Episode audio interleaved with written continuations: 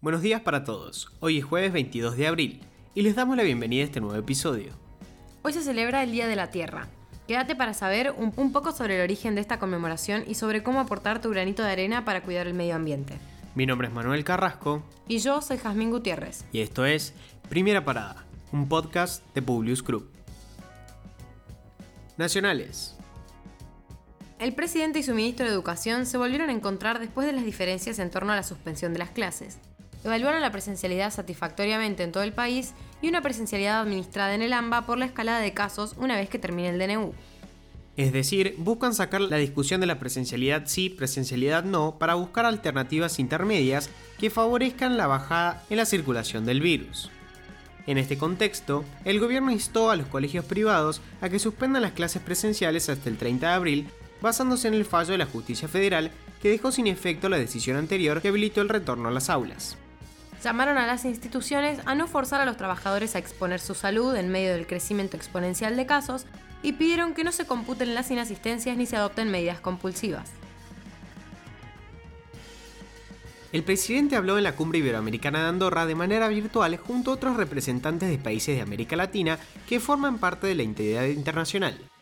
Pidió al Fondo Monetario Internacional que se distribuyan los porcentajes de derechos especiales de giro de los países más ricos entre las naciones miembros de ingresos más bajos y medios, como la Argentina.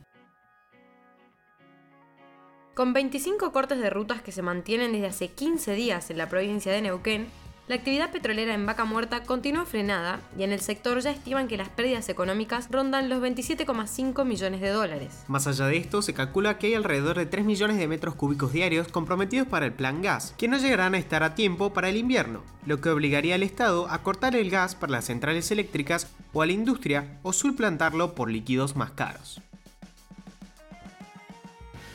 Vicente Antonio Palacio es médico, tiene 62 años y desde el martes está detenido en una subcomisaría formoseña. Lo liberarán el 30 de abril luego de que cumpla su pena por no haber tenido el barbijo puesto mientras iba en su camioneta. Su abogado señaló que es personal de salud, que atiende gratis a ancianos y que en medio de la pandemia y la crisis sanitaria no podemos darnos el lujo de detenerlo 10 días por no llevar barbijo dentro del auto. Vicente inició una huelga de hambre en protesta por esta medida que considera arbitraria. Internacionales. Los presidentes de Uruguay, Chile, Colombia y Ecuador condenaron el régimen de Maduro durante la cumbre iberoamericana. El mandatario uruguayo Luis Lacalle Pou mencionó que el gobernante del país caribeño debe abrirle urgentemente las puertas a la democracia. Sebastián Piñera manifestó por su parte su pleno y total compromiso con la libertad y los valores de los derechos humanos en Venezuela, mientras que Lenin Moreno lamentó que se haya incorporado esta cumbre a la delegada del gobierno de Maduro, que no cumple ni la ética política, ni el buen gobierno, ni mucho menos el respeto a los derechos humanos de ese pueblo al que dice representar. El mandatario colombiano también mencionó que todos los países debemos abrazar la democracia y rechazar cualquier expresión de dictadura. No actuar nos convierte en legitimadores. Las Fuerzas Armadas de Indonesia informaron este miércoles que se encuentran en la búsqueda de un submarino desaparecido cerca de la isla de Bali, con 53 personas a bordo. La Armada envió buques de guerra y pidió ayuda a Singapur y Australia, que poseen naves de rescate de submarinos. No crucen la línea roja con Rusia.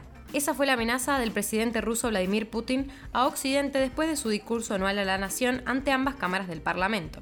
La advertencia se produjo en medio de una mayor tensión por la situación militar en Ucrania y el crítico estado de salud de su rival político, preso y enfermo, Alexei Navalny. A su vez, más de un centenar de personas han sido detenidas en distintas ciudades rusas durante las manifestaciones que se desarrollan a favor del líder opositor.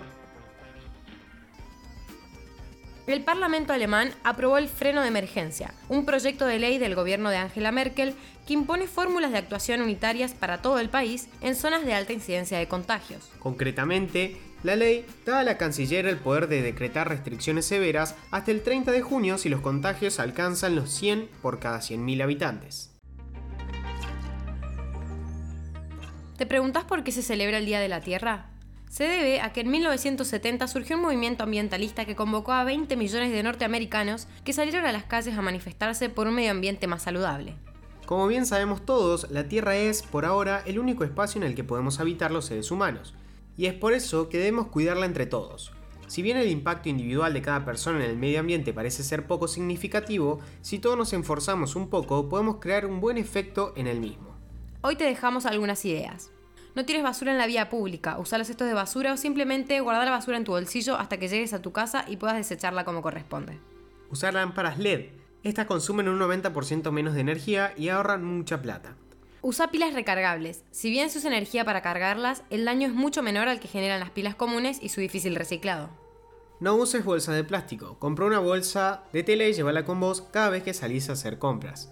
Evita el uso excesivo de los vehículos. Si tenés que ir muy cerca de donde estás, prueba ir en bicicleta o caminando. No solo vas a reducir la emisión de gases, sino que vas a hacer ejercicio, lo cual es beneficioso para tu salud física.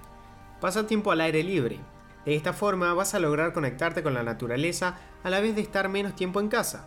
Por lo tanto vas a reducir el consumo de energía como la televisión, computadora, etc. E incluso quizás puedas percibir el valor de un medio ambiente limpio y sano. Ahora sí, los despedimos por hoy. Gracias por escucharnos. Compartí este episodio con tus amigos. Esperamos tus sugerencias en nuestro Instagram publius.com.ar o en nuestro Twitter publius-group. Los esperamos mañana en el próximo episodio de Primera Parada. Que tengan un muy buen día.